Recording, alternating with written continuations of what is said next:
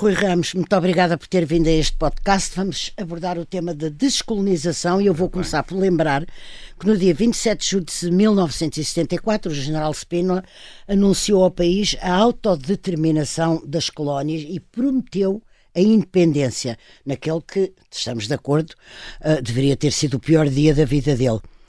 Era o fim do Império, amparado na Lei 774. Spínola não tinha, também sabemos, a força de Gaulle, embora às vezes uh, tivesse a ilusão de achar o contrário, uh, e nunca controlou aquela parte do MFA que queria uh, pressa na descolonização. Eu lembro-me até que Mel Antunes me disse numa entrevista publicada em livro que a Lei 774, e cito, facilitou o caminho para soluções concretas para a descolonização no auge do embate militar entre spinolistas uh, e outros.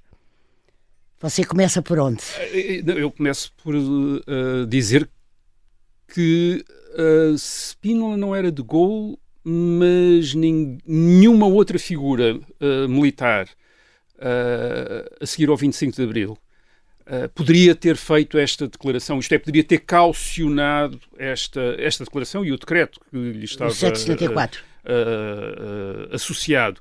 Uh, o, o Spínola, vamos ver, o Spínola ainda está, ainda está um, vinculado, ou acha-se vinculado, àquela ideia de que o futuro, quer da metrópole, quer do ultramar, como se dizia então, uh, deveria, ter, deveria ser resolvido pelas populações e eleições livres. Quer dizer, eleições livres na metrópole e no ultramar. É uma das primeiras ideias que ele do tem. MFA. É eleições livres aqui e lá. Um, Ora, o, o, grande problema era fazer as eleições lá. Quer dizer, enfim, também claro. havia alguns problemas em fazer as eleições não, aqui, mas havia um grande não. problema sim, em fazer sim, as, sim. as, eleições lá. Porquê?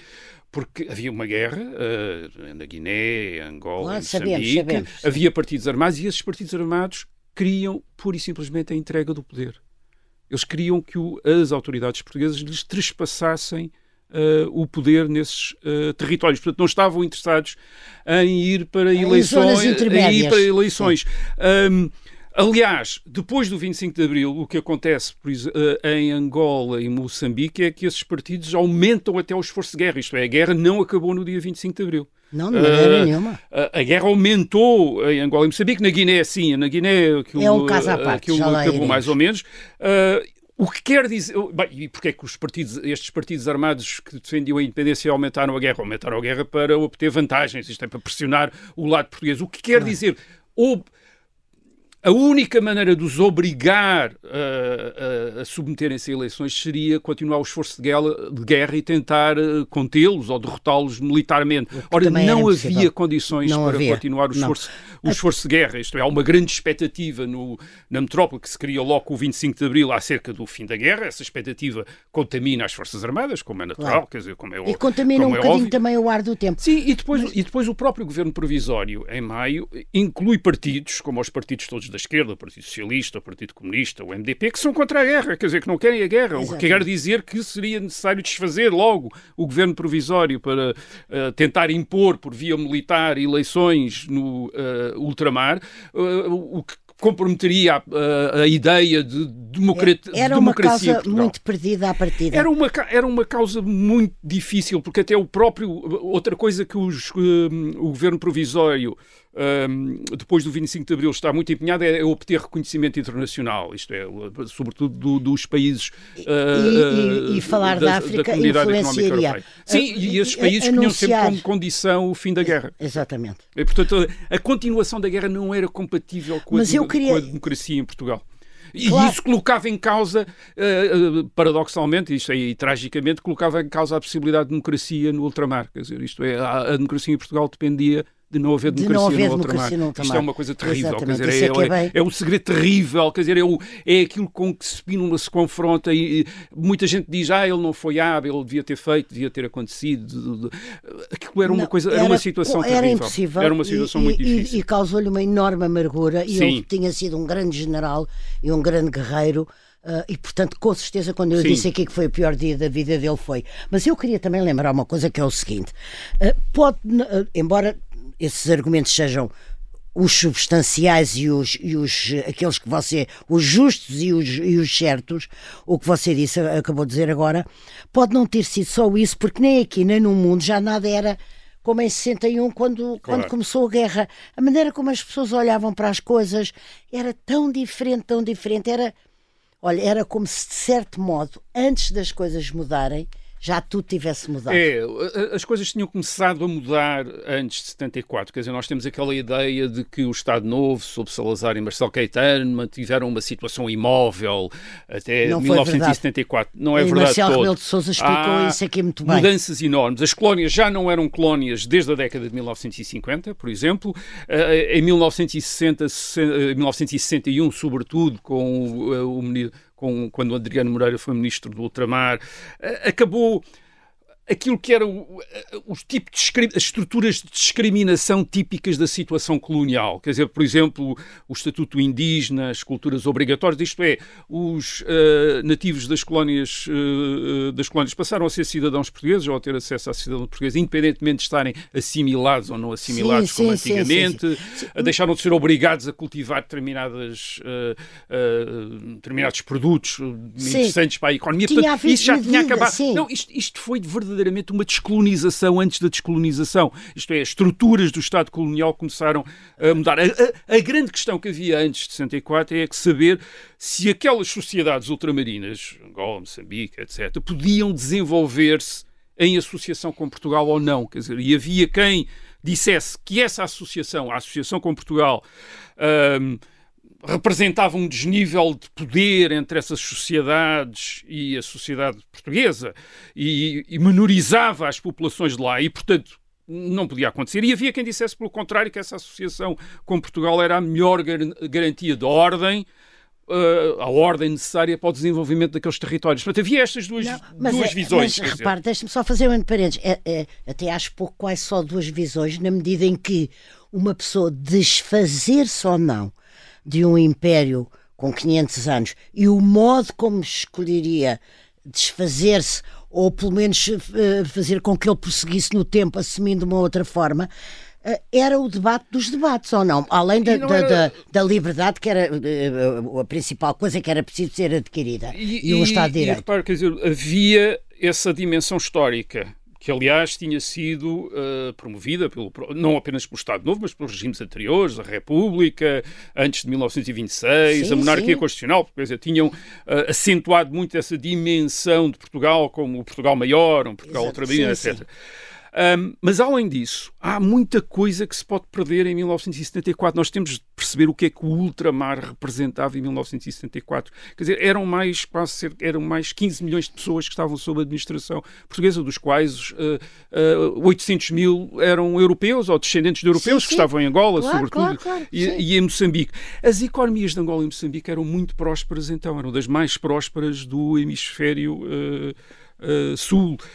Um, e por isso, aliás, é que tinham atraído tantos portugueses. Por isso é que havia tantos portugueses não, tantos, em Luanda e Lourenço Marques. Luanda e Lourenço Marques, que eram cidades modernas, sim, cheias de vida, etc. Sim, sim, Há grandes investimentos, como o investimento na barragem de Cabarabassa, por exemplo, em Moçambique. Uh, as autoridades portuguesas estão a promover uma, com os fins da discriminação, um, um, um grande esforço de integração da população uh, local, quer nas escolas, quer nas estruturas administrativas. Portanto, muitos daqueles que eram antigos indígenas são agora cidadãos portugueses e não são só cidadãos portugueses, estão a servir nas Forças Armadas Portuguesas ou serviram nas Forças Armadas Exatamente. Portuguesas. Havia mais angolanos, moçambicanos sim, e é guineenses é a servir nas Forças Armadas Portuguesas do que a combater do lado dos partidos armados. Portanto, o, o que tudo isto ficaria em causa, com, a retirada, com a retirada portuguesa. Sabia-se isso? Quer dizer, o que é que aconteceria à economia? O que é que aconteceria aos europeus? O que é, o que, é que aconteceria a toda esta população local que, que, tinha, que estava comprometida com Portugal, que estava nas Forças Armadas Portuguesas? O que é que lhes acontecia? Portanto, isto, não, isto é, não era fácil tomar uma decisão e dizer não, vamos não fazer era. isto ou fazer aquilo. Ou, Quer dizer, ou escolher um e, sobretudo, caminhos, quando sim. se sabia também que os partidos armados, os principais partidos armados uh, que lutavam pela independência eram apoiados pela União Soviética, pela China sim. comunista Como... e não queriam apenas a independência queriam fazer uma revolução, queriam estabelecer ditaduras de partido único, queriam. Como, estabeleceram? como estabeleceram, queriam coletivizar as economias, etc. Aliás, é por causa deste problema. Portanto, isto um, é, a situação é muito complexa.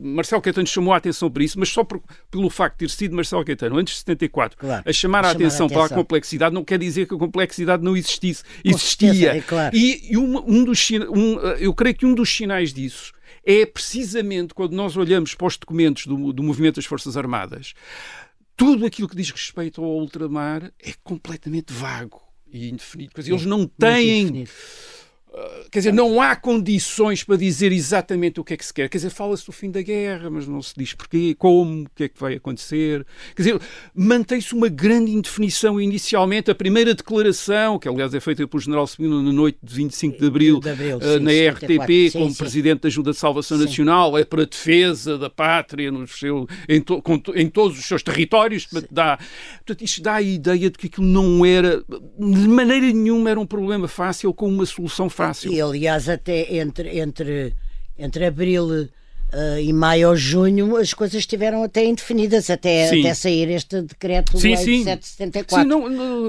o que é, mostra a dificuldade. As autoridades, sim, as autoridades, as novas autoridades portuguesas tentam imediatamente arranjar cessar-fogo, o que não foi fácil também. Os partidos armados não pareciam estar assim tão interessados como isso num, num cessar-fogo e as coisas são vagas. O que é que vai acontecer? Sim. O que é que vai acontecer? E, portanto, e a ideia ainda mesmo, atenção, de em julho, uh, quando uh, o general Spínola faz esta, o Presidente da República faz esta declaração, ainda é uh, reconhecer o direito à, auto, à autodeterminação incluindo a independência, isto, portanto, admitindo, admitindo a independência, portanto, a autodeterminação ainda ressalvava a ideia de que iria haver referendos, Sim, uh, qualquer um coisa no ultramar. Ato, um segundo é, ato. É, exatamente. É. E não houve segundo E nesse segundo ato as, uh, uh, as populações sim. podiam decidir de, um, uma, claro, uma direção ou noutra, outro, mas exato. Portugal reconhecia que pudessem optar pela independência. Mas deixe-me perguntar-lhe uma coisa.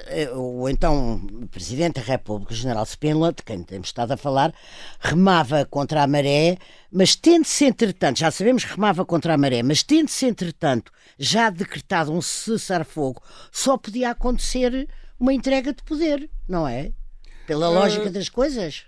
Quer dizer, não, não foi fácil não foi fácil arranjar o cessar-fogo, a não ser na Guiné. Na Guiné foi um bocadinho mais uh, fácil, como já disse. Os partidos armados, por exemplo, em Angola e Moçambique, intensificaram o seu esforço de guerra a partir de 25 de, de, 20, de, de 25 de abril de 1974. A, a questão aqui trata-se o que é que fazer com os partidos que faziam a guerra. Isto é, para acabar a guerra tinha de se falar com os partidos que uh, queriam, uh, sim, sim, sim. que faziam a guerra. Uh, a esperança inicial, por exemplo, o, o general Costa Gomes, que também fazia parte da Junta de Salvação Nacional, Uh, e depois mais tarde vem a suceder a Spínola como Presidente da República, ele faz uma declaração, penso, salvo erro, se a memória não me falha, depois de uma visita que faz a Angola em maio de 1974, ele diz que, uh, quer dizer, ele praticamente convida esses partidos armados a fazerem a mesma coisa que os partidos clandestinos portugueses, portanto o PCP, sim, o Partido sim, Socialista, sim. que era uh, venham, saiam do, do mato, saiam de- dos seus exílios, venham para as falar. cidades, desarmem-se, abram sedes, colhem cartazes, façam, comecem a fazer propaganda, venham, venham venham para uh, dia. venham para uh, uh, mais tarde venham disputar eleições, etc, etc. Agora, isso era muito irrealista, porquê? Porque estes partidos armados que tinham feito a guerra, alguns deles desde 1961, no caso da, uh, de Angola, eles sentiam-se os donos da independência. Claro. isto é, eles achavam que Portugal só tinha chegado a, a reconhecer a independência porque eles lhe tinham, por, causa do esforço militar que eles tinham feito, e portanto eles achavam que deviam ser os beneficiários ah, desse esforço. Além disso, internacionalmente eles tinham, por exemplo, sido reconhecidos como os legítimos representantes dos vários povos de Angola e Moçambique pela Organização das Nações É Unidas. verdade, é portanto, achavam-se os representantes, no caso, bem, no caso da Guiné, eles até achavam que, já é- que a Guiné já era independente desde, Sim, desde declarado 1973 e, portanto, a única coisa que Portugal tinha de fazer era reconhecer a independência uh, uh, e retirar. E depois repito, uh, repito isso, que é uma ideia muito fundamental. Eles não queriam apenas a independência, queriam fazer uma, uma revolução social, económica e cultural. Portanto, queriam obter o poder todo, não iam disputar o poder. Aliás, a ideia de.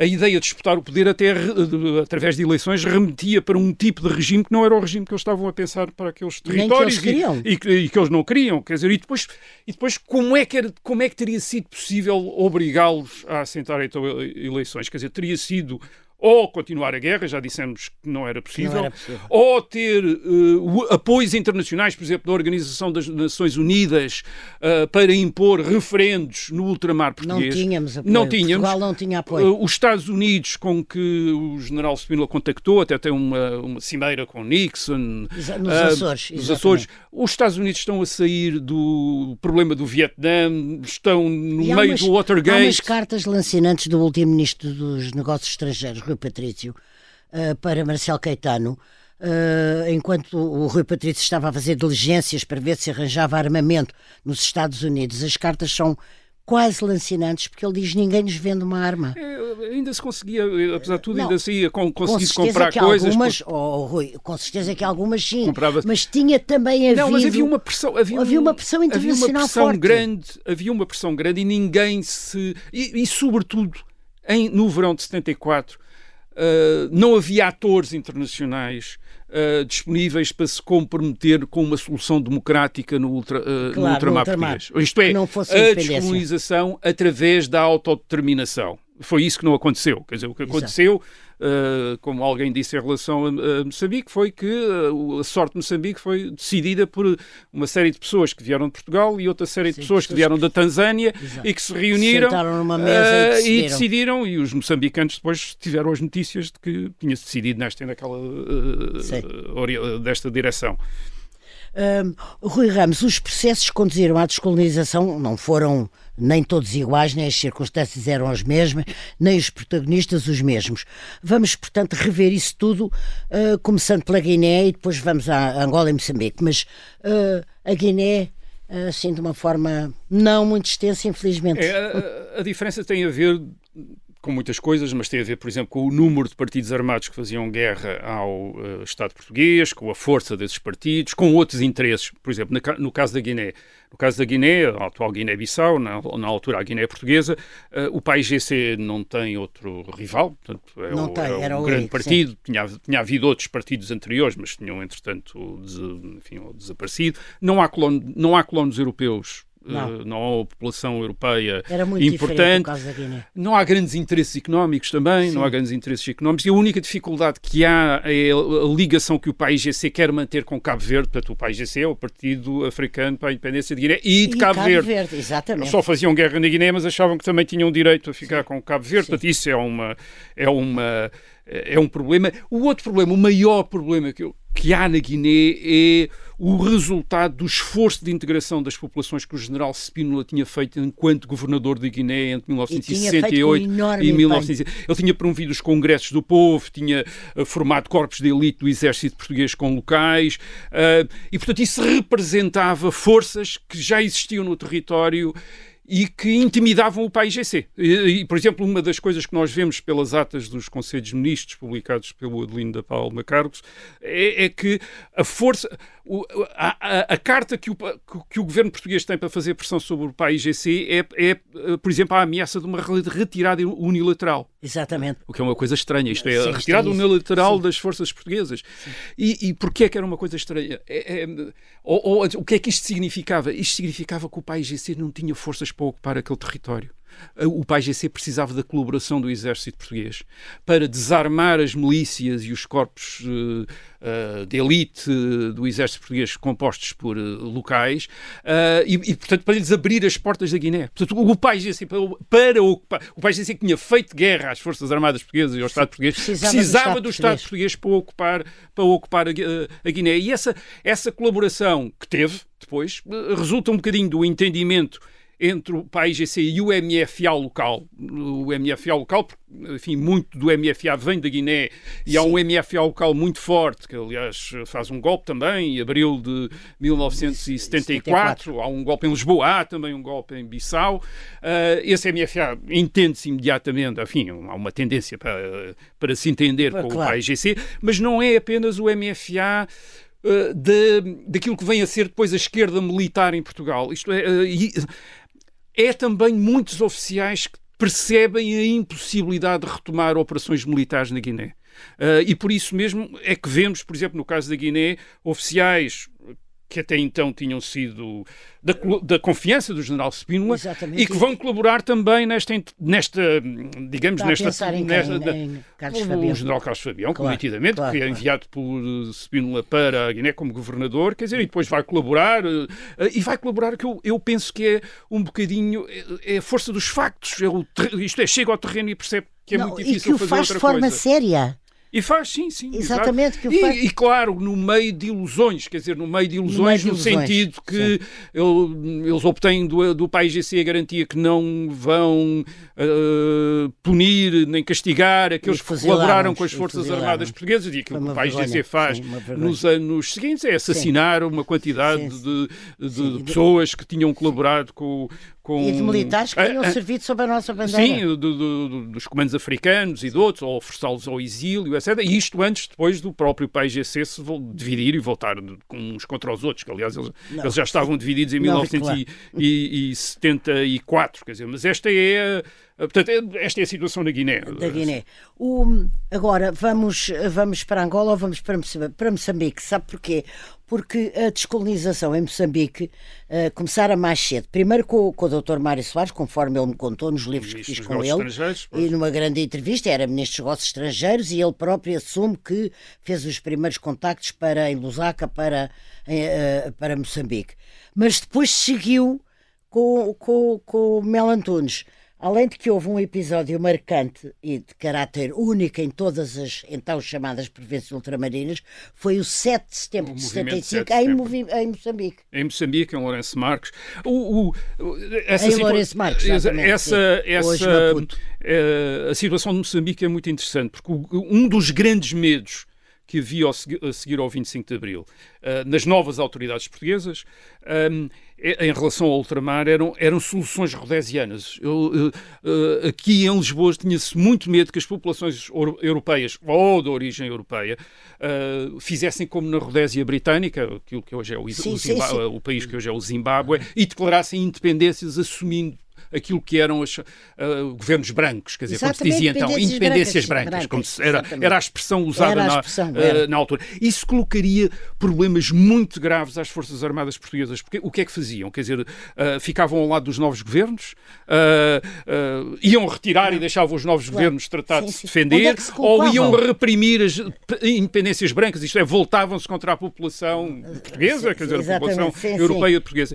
E em Moçambique há uma, uma especial preocupação preocupação com isso, até devido à, à influência que se julga que há em Moçambique entre a comunidade europeia ou, do, ou de origem europeia, eh, dos modelos da Rodésia, precisamente, e da África do Sul. Portanto, há uma grande proximidade até, sim, sim, sim, geográfica. Até. geográfica. Um, há também, no caso de Moçambique, um, um um fator também muito interessante que é a, guerra em Moçambique, a guerra em Moçambique é sobre, está sobretudo localizada no, no norte. norte. No sul, em Lourenço Marques, praticamente não há guerra, quer dizer, e portanto esta população do sul de Lourenço Marques não vê muito porque é que a Frelimo há de tomar conta do, do território todo, quer dizer, eles ali não, não era, têm Frelimo não nenhuma. Sendo uma quer coisa dizer, alheia, era quase uma coisa alheia. É uma coisa, de repente é uma força militar vindo do norte Exato, ou que estava lá, muito longe, sim, sim, sim. Eu e, própria, e daí... eu própria vive, eu própria uh, estive lá antes, duas vezes antes de, de 74 e me apercebi de... Mas, uh, Onde sim, é que está a guerra? O que é que... Sim, Lourenço então Marques não, falam não, da não havia guerra, guerra, quer dizer, não Exatamente. havia guerra nenhuma. Uh, aliás, em 73 tinha havido incidentes na Beira, portanto, em uh, na cidade da Beira. Uh, Mas tratados como incidentes. exatamente, já... não, e que causaram um escândalo enorme, Sim, quer dizer, porque ninguém estava à espera, claro, isto, toda a gente claro, tinha claro, a ideia que a guerra estava localizada. E, portanto, há esse movimento, esse movimento que é o chamado movimento Moçambique Livre, que basicamente consiste Uh, uma insurreição, não apenas de população europeia, de, não, não apenas. mas também de população negra contra a Frelimo, isto é que não se reconhecia na Frelimo por várias foi razões ideológicas. Foi o único sítio onde aconteceu, é, de facto. Eles ocupam o uh, Rádio Clube de Moçambique, força, ocupam sim, o Rádio Clube de Moçambique, que, transmite. Um dos, seus, um dos dirigentes dessa sublevação era curioso, era o Dr. Velez Grilo, que tinha sido dirigente, líder do Partido Comunista antes de Álvaro Cunhal e que estava, sim, tinha sim. sido, enfim, estava, tinha ido para Moçambique e, portanto, é um, é um dos que. E isso tem enfim, mas tem uma reação muito violenta das Forças Armadas Portuguesas, quer dizer, não apenas da. Aliás, nem é da Frelimo, porque a Frelimo não está lá, quer dizer, é sim. das Forças não, Armadas. Não, das Forças uh, Armadas Portuguesas, portuguesas, é que sim, sim. Eles reprimem, quer dizer, reprimem, uh, uh, reprimem, e repito, não eram só brancos, eram também negros. Há muitos negros que se opõem à Frelimo e que, for, e que formam partidos. Obviamente a Frelimo, a Frelimo chama-lhes fantoches, e claro, e o governo português que só está interessado verdadeiramente. Isso é uma das coisas que, aliás, há testemunhos de uh, dirigentes destes partidos armados, quer em Moçambique, quer em Angola, que percebem isso. Eles dizem assim: a partir de determinada altura percebemos que, que o governo português a única coisa que queria era ir-se era ir embora. Quer dizer, e percebemos isso. E para isso, embora era entregar os territórios a quem, a quem parecia que é tinha mais força. E, portanto, ignorar completamente outros partidos, outros movimentos, outros movimentos de opinião que havia, que eram fortes também, também tinham a sua... Ignorá-los e, portanto, lidar, eh, lidar apenas com a Frelimo, portanto, na prática, entregar uh, o, o, país à Frelimo, e a Frelimo. Depois o que faz é, é, é, campos de concentração, enche os campos de concentração com aqueles uh, locais, com, com, todos aqueles negros que se tinham oposto à ideia de a Frelimo vir a constituir, vir a, a submeter, a, a, sub, a submeter Moçambique a uma ditadura, e o resultado disso foi a guerra civil em Moçambique, a seguir, com a Renamo, que abrangiu todo o território. Todo o território. Ao contrário da guerra antes de 74, durante o, sim, sim. o, tempo português, que era uma guerra muito Situada localizada na fronteira, no, no, no, norte. norte. A guerra da Renamo é todo o território, porque há uma sublevação contra uh, a Frelimo. Portanto, a Frelimo perde o controle de Moçambique, como as Forças Armadas Portuguesas nunca tinham perdido, e apesar do apoio enorme que tem da União Soviética e da, e da, da China comunista, etc. Aliás, é o que explica o nascimento e, e a força da Renamo. Sim, e a Renamo não é apenas uma construção da, da Rodésia e da África do Sul, quer dizer, tem a ver com uma rejeição da população local em relação a esta, à solução que foi encontrada em 1974 para, para permitir a retirada das Forças Armadas Portuguesas, que foi uma solução que obviamente não foi aceita por toda a população de Moçambique. De Moçambique, conforme, conforme testemunhamos. Uh, uh, oh, Rui, e, e, Angola, como é que, como é que olhou os, os acordos de Alvor? Eu lembro-me do, do doutor Mário Soares me contar uma história extraordinária. Eu pensei que ele já não era ministro dos negócios estrangeiros uh, e, e, era enfim, era o líder do PS, e dizer: eu, eu nos acordos de Alvor não tomei pé nenhum, não, não, não segui nada, porque eu estava tão preocupado com a situação interna aqui, é tão preocupado com a, com a agitação e com, com, o que se passava aqui, já na luta contra o PC, eh, que, que não tomei pé nenhum. Mas o que também é extraordinário, não é? Mas, eh, é, mas é. Mas, não, mas é, mas é, mas é sei, é, deve não, ser não verdade. envolve um julgamento, é, é, é, é um espanto. É, bem, em Angola a situação era especial. Não, em Angola especial havia especialmente complexa. Havia vários partidos armados com vários apoiantes externos que faziam guerra uh, ao, às autoridades portuguesas, mas também faziam uma guerra muito limitada portanto, ao contrário da Guiné e até mesmo ao, e até mesmo ao contrário de Moçambique. Em Moçambique a guerra um bocadinho mais, era mais intensa. Em Angola a guerra era muito limitada. Basicamente os, os, os partidos armados tinham sido ou derrotados ou tinham pelas, pelas forças armadas portuguesas ou tinham submetido. Obviamente, eh, vamos dizer, eh, isto não quer dizer que a guerra estivesse ganha. Não, como, que era uma eh, ideia que esta, estas ideias, estas ideias, isto é, tal como uh, noutros territórios, a guerra não estava perdida, aqui também não estava ganha. Quer Exatamente. Dizer, uh, uh, o 25 de abril de 1974 acontece num momento em que as situações militares são um bocadinho diferentes, mas aquilo estava constantemente em evolução, quer dizer, não quer dizer que a situação não melhorasse uh, nos sítios sim. onde estava mal e não quer dizer que não piorasse nos sítios onde parecia que estava muito boa, quer dizer, naquela, naquela altura. Mas, mas, isto quer, mas o que quer dizer é que aí havia espaço para o governo português uh, impor condições, negociar e se uh, uh, estivesse muito empenhado em que, em que, houvesse eleições, em promover eleições se, se as, as quisesse.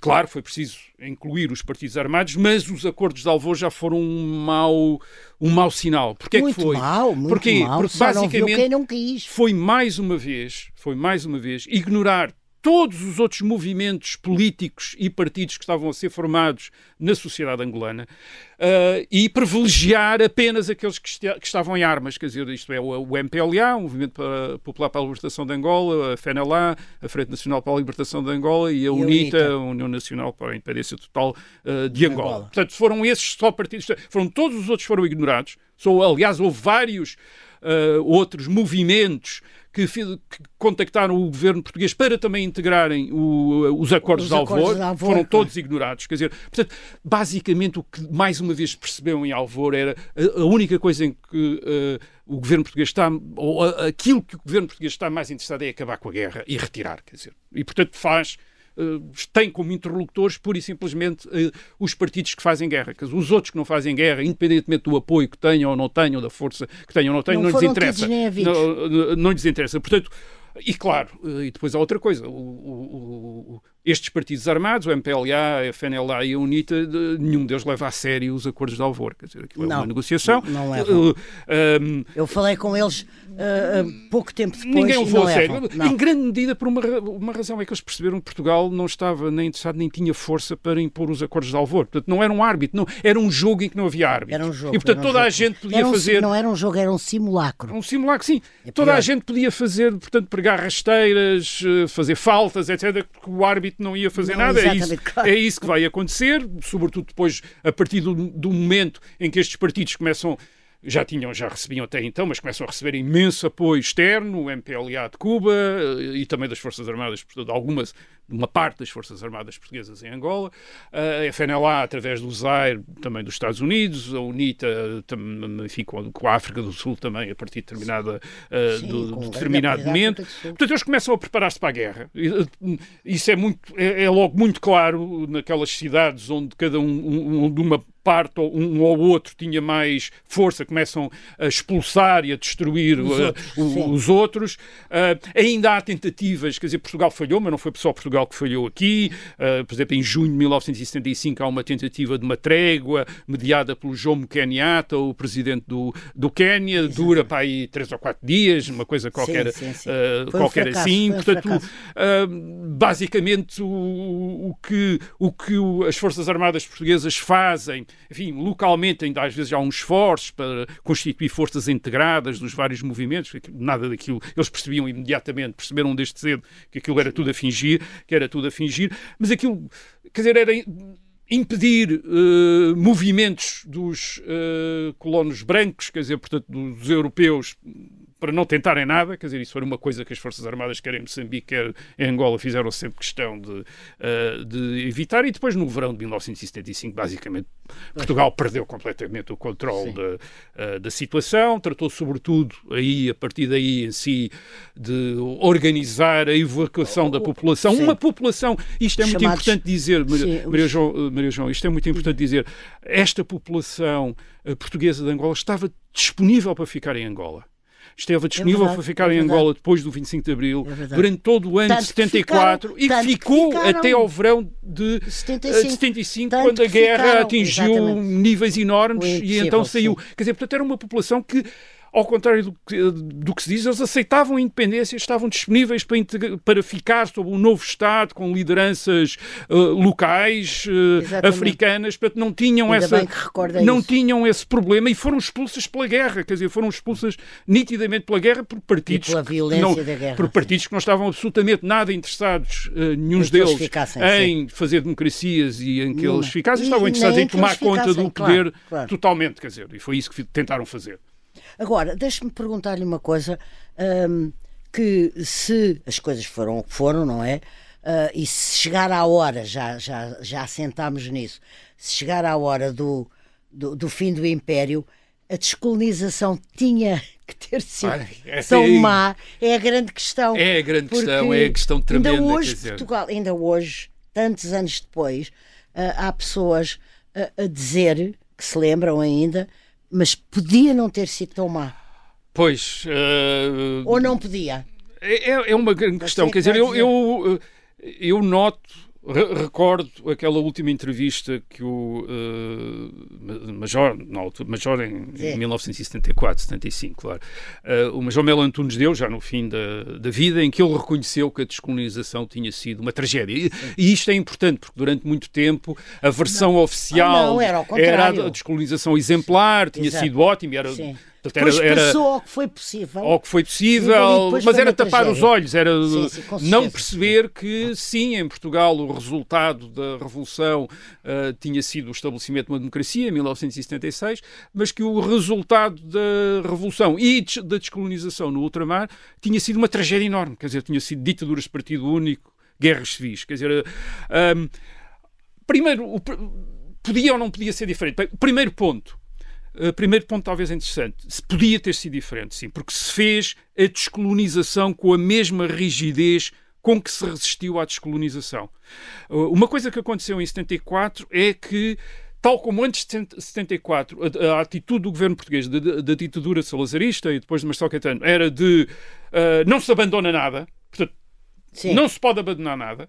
Depois de 74, a atitude das novas autoridades é, é quase é, é, o, é, é, o reverso. É o reverso, é, Vamos abandonar tudo. Exatamente. Isto é, incluindo uh, uh, territórios onde se podia ter talvez admitido soluções diferentes com grandes vantagens para a população. Estou a pensar em Cabo, Cabo Verde, Verde ou em São claro. Tomé, por exemplo. Exatamente, Aliás, claro. em Cabo Verde, mais tarde até Sim. virão responsáveis do, dizer, uh, do PAIGC reconhecer que provavelmente aquele, aqueles territórios podiam ter tido vantagem em manter estatutos como muitos territórios britânicos e franceses ainda mantêm hoje, uh, associados a Portugal, o que claro. quer dizer que a partir dos anos 80, do, de 1986, associados à à Comunidade Económica Europeia e, portanto, obterem recursos claro, muito facilmente. Podia-se ter uh, soluções diferentes. Houve aqui uma, uma espécie de uma, uma cegueira do género. Uma é para abandonar tudo, é para deixar. É, um, uma vertigem de abandono. Quer dizer, vamos Sim. abandonar tudo.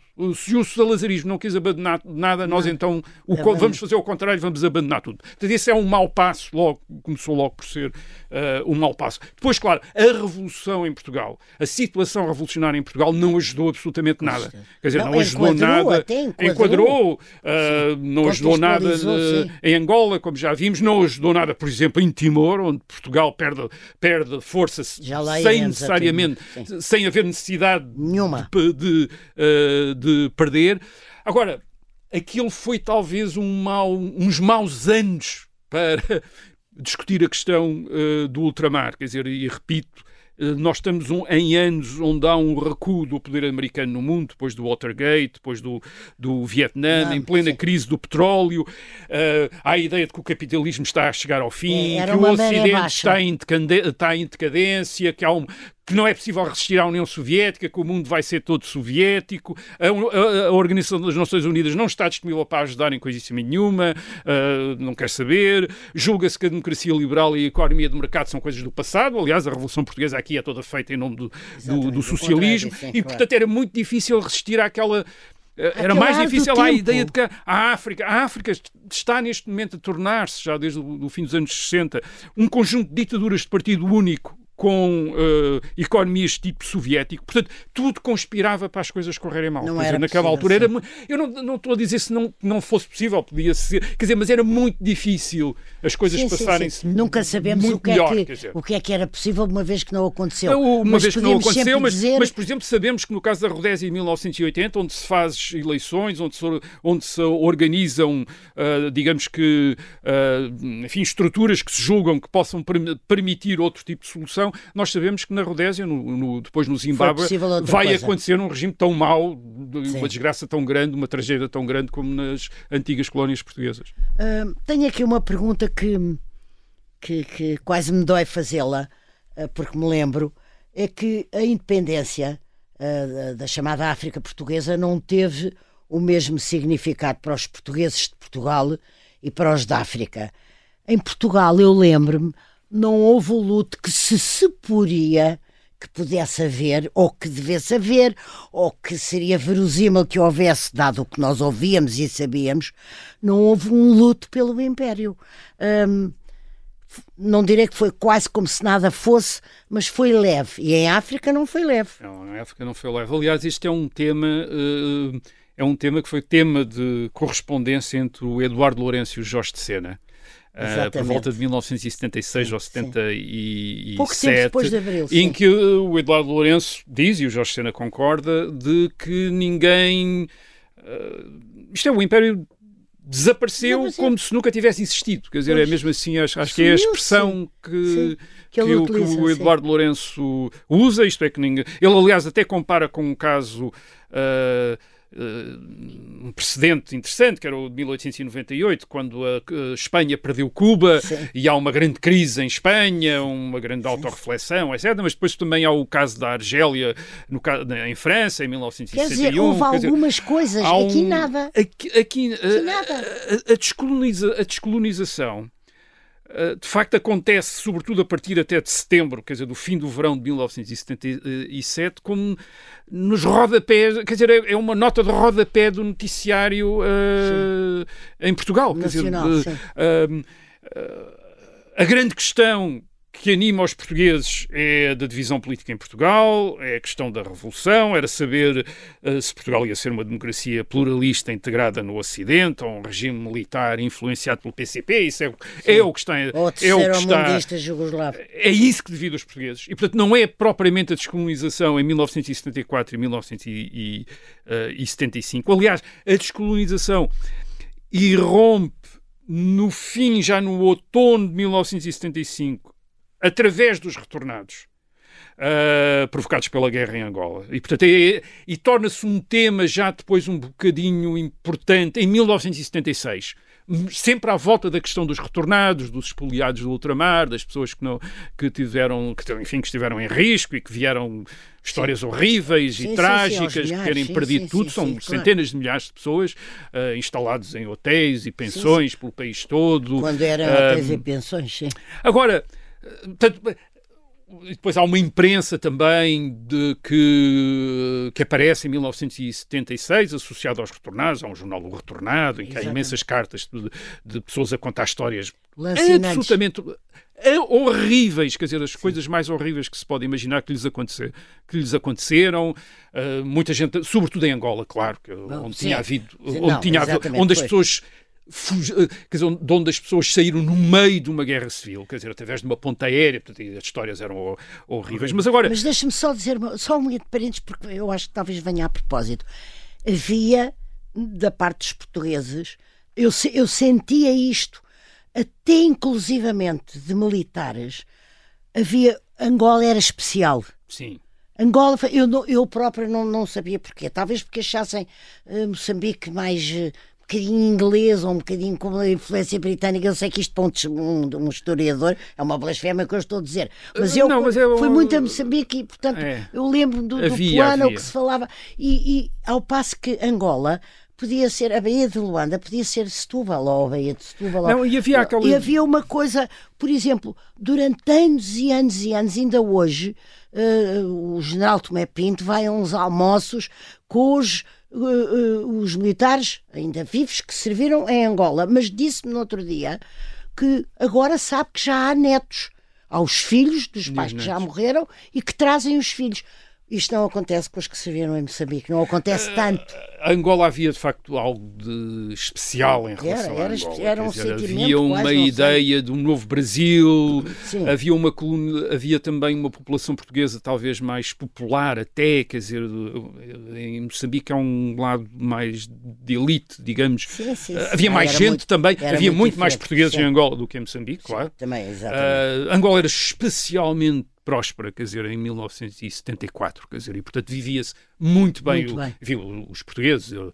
europeus viviam muito bem em Angola. Portanto, havia grandes expectativas em relação a Angola. Quer dizer, a e, primeira página do Expresso da semana imediatamente anterior ao 25 de Abril, uh, portanto, dia 19 de Abril ou 18 de Abril, é António Champalimau vai investir em Angola e Moçambique Sim. com umas fábricas gigantescas. É, havia esta expectativa. Agora, eu acho que também para percebermos esta falta de luta temos de perceber também o, o momento, uh, digamos, em que, ocorre. em que acontece esta, este, esta ruptura com este fim do Império, uh, o momento da história portuguesa. E temos de examinar talvez a descolonização no contexto do, desenvolvi do desenvolvimento português desde os anos 60. E o contexto deste desenvolvimento é a integração europeia já desde 1960 claro, é a adesão claro. à, à, EFTA, à Associação Europeia de Comércio Livre. Só da economia Portanto, baseada em África. É para a Europa que vão a maior parte das, que vai a maior parte das exportações, das exportações portuguesas, é da Europa que já vem a maior parte das importações uh, portuguesas, é para a Europa que vão a maior parte dos imigrantes portugueses, não é para a África, é não, para a Europa. Não, não, não, quase um milhão de pessoas nos anos 60, é um milhão de portugueses que, estava, que partiu nos anos 60, que foi para França, Alemanha, sim, sim, uh, Luxemburgo, Luxemburgo, etc. É da Europa que vêm os turistas, este, este novo setor que nós hoje pensamos que fomos sempre um país de turismo, não fomos.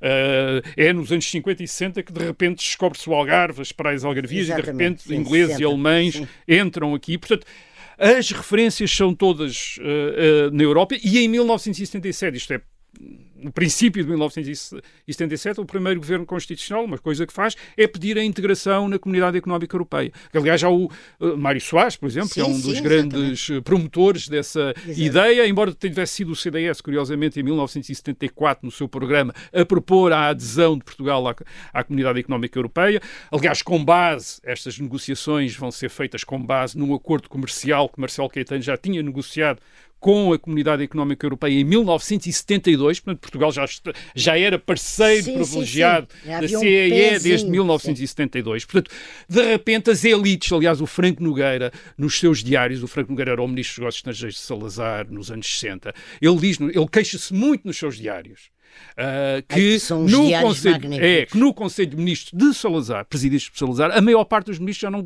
pensa nada em África. Já todos pensam na Europa, como ele diz. Toda a gente pensa na Europa. Só ele, diz ele, só ele e o Dr. Salazar é que ainda pensavam em África e na grandeza de Portugal através da África. Os outros estavam todos, eram já todos interessados em negociar coisas com a Europa, em acordos, etc. Portanto, nós temos de repente esta Europa, este projeto da europeização quer dizer, a partir de 1977, substitui de alguma maneira o, a ideia de uma pátria euro-africana, como havia anteriormente. Ter, ter dizer... entrevistado um grande, grande, grande empresário, precursor e visionário, uh, que era o Zé Manel de Melo, uh, e dele me dizer que nessa, que nessa, a partir dos anos, no final dos 60, em princípio de 70, já estava muito mais virado para, para, para a Europa Sim, do os que para a mercados África. europeus. Dizer, Exatamente. Não se compara, quer dizer, aliás, quer Moçambique, quer Angola, tinham imensas potencialidades, mas havia ali limitações cambiais, etc. Havia dificuldades, havia problemas cambiais, quer dizer, não, não vou entrar sim. ali, mas que havia sim, alguns sim. constrangimentos. Claro, constrangimentos, Portanto, o, uh, os grandes mercados estavam na França e na Alemanha para as indústrias portuguesas, para, o,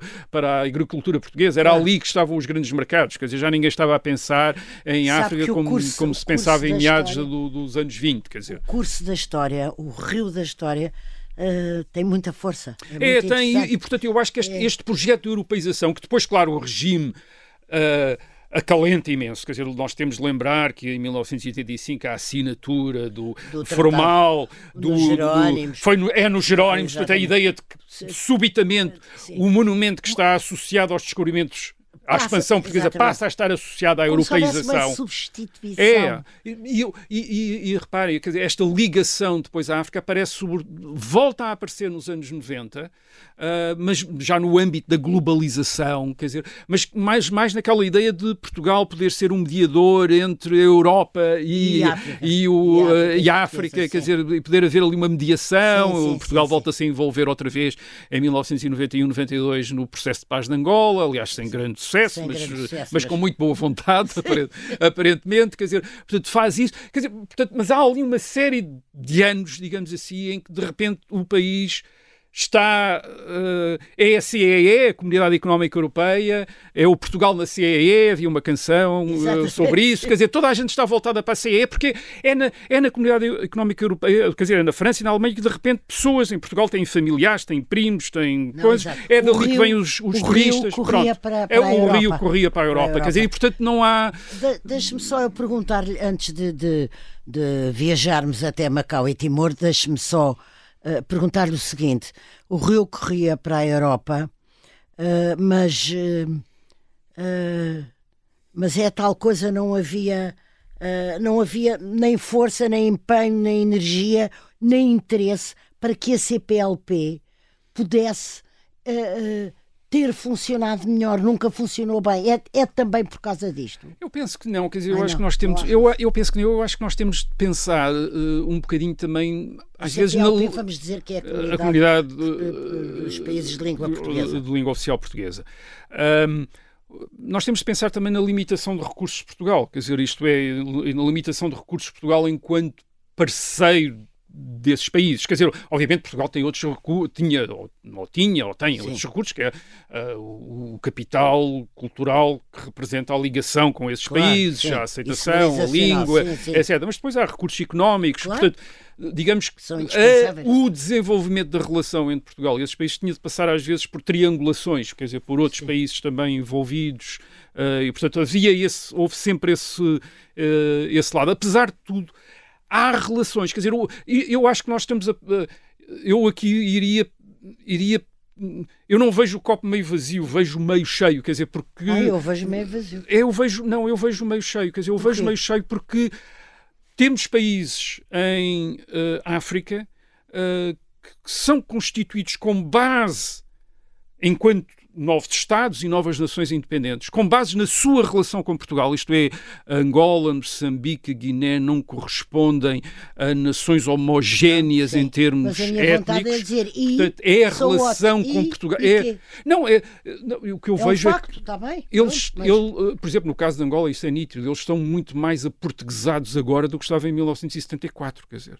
Isto é, há muito é mais gente a estudar português e a falar português agora do que em 1974. É Portanto, as independências foram a continuação. Porquê? Porque essa relação com Portugal era aquilo que constituía o fator que os distinguia dos outros Estados africanos.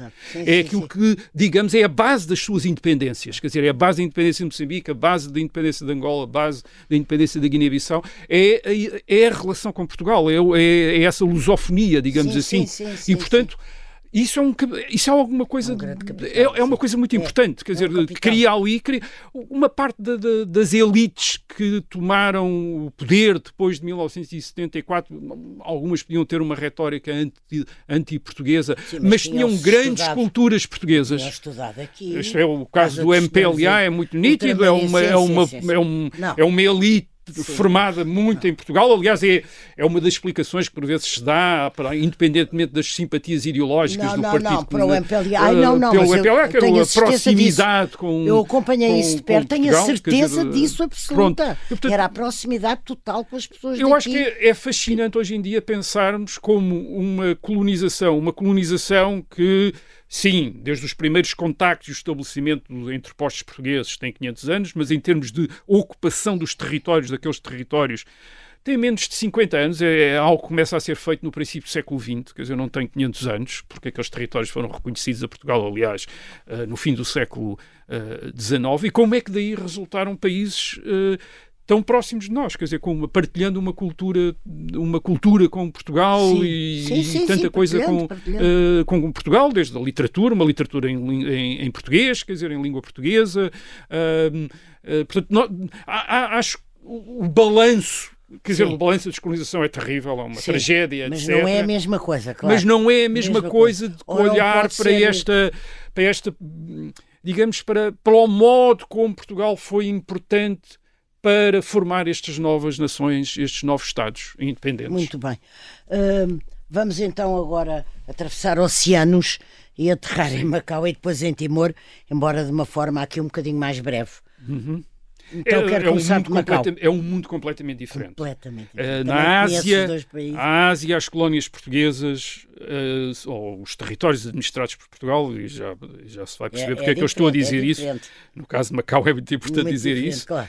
Um, estes territórios administrados por Portugal estão, são basicamente enclaves, uh, e a partir da Segunda Guerra Mundial, enclaves em grandes potências regionais. Uh, Goa em relação à Índia, Uh, Macau, Macau, em relação, à, China, e Timor em relação à Indonésia. E, e, e isso quer dizer não que. Não é eles, dizer pouco. Não, isso quer dizer que eles só se mantinham portugueses. Uh, enquanto essas grandes potências regionais quisessem. Claro. No caso da Índia, em 1961, a Índia deixou de querer e acabou, e quer acabou. dizer, invadiu militarmente, ocupou uh, Goa. Uh, no caso de Macau, há, no meados dos anos 60, durante a Revolução Cultural, uma espécie de invasão chinesa, mas a China comunista está interessada em que Portugal fique. uh, tem interesse em que Portugal sim, fique, em Macau. em Macau. E em 1974, penso que Portugal fique em Macau.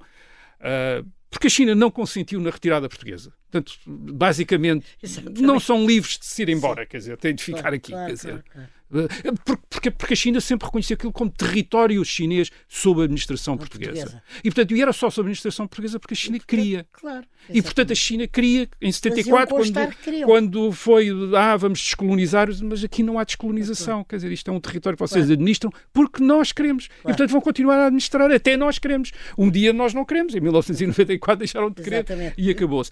E em relação uh, a Timor, a Indonésia também tolerou o problema em Timor é que a, Indonésia tolerou o Timor português até 1974. Uh, mas quando Portugal perdeu o controle de Timor uh, no verão de 1975, a Indonésia achou que não podia consentir não um Timor independente. Claro. Um Timor independente e, sobretudo, um Timor independente com base na, no, na, enfim, na, havia uma guerra civil em Timor entre vários partidos, sim, as forças sim, armadas portuguesas tinham tinham se envolvido, ou uma parte dos militares uh, tinha, tinha se envolvido, envolvido, uma parte e de outra, mas sobretudo da, da, a favor da Fretilin. Uh, portanto, e essa guerra fez com que em dezembro de 1975, quando a Indonésia invade Timor, invade com um certo apoio internacional, a Austrália consente, e portanto julga-se que é a única, enfim, uma vez que Portugal não tem capacidade de uh, manter a paz e a ordem no território, então vai... o, o, que acontece, o que acontece é que a Indonésia uh, faz uma, uma coisa, coisas horríveis em enfim, Timor já estava numa situação horrível antes, com massacres mútuos, sim, sim, sim. coisas abomináveis. Mas, mas, dizer, a Indonésia, a Indonésia vem acrescentar, não vem estabelecer ordem nenhuma, vem estabelecer uma desordem ainda maior, uh, um, uma tragédia, uma grande parte da população é massacrada ou eh, morre em consequência da invasão e da repressão uh, em uh, Indo Indonésia. E Timor, e agora eu queria tocar este ponto que é muito interessante. Timor, de repente, um, é uma oportunidade para o Portugal que abandonou todas as, todas as outras colónias, que se, se libertou, se redimir. E isto é muito importante. Isto é muito, é muito importante porque uh, a partir de 1976, aqueles milhões, aqueles 10 milhões de portugueses que vivem na Europa, que vivem numa democracia, que estão a construir o Estado Social, que se estão a integrar na CEE, podiam, obviamente, ter-se esquecido, quer dizer, de, uh, de Timor. E não se esquecem, quer dizer, e esse é um ponto importante. Isto aí, os governos portugueses são muito, é muito interessante. Muita gente, portanto, a, a, Organização das Nações Unidas continua a reconhecer Portugal como uma potência administrante, isso também, portanto, não reconhece a ocupação indonésia, nem a integração de Timor na Indonésia. Uh, agora, Portugal podia tê-lo feito e aí teria desmantelado a possibilidade de um Timor independente e, e Portugal não o faz. E não o faz, isto é muito interessante, mesmo quando este Portugal democrático era acusado por algumas pessoas até internamente de estar a imitar a, intransigência salazarista em relação a Goa e à, e à Índia. Estavam a dizer, ah, vocês estão a ser como, afinal ao cabo, estão a ser como, como em relação a Goa, isto Timor é como Goa, vão ter de reconhecer a integração na Indonésia.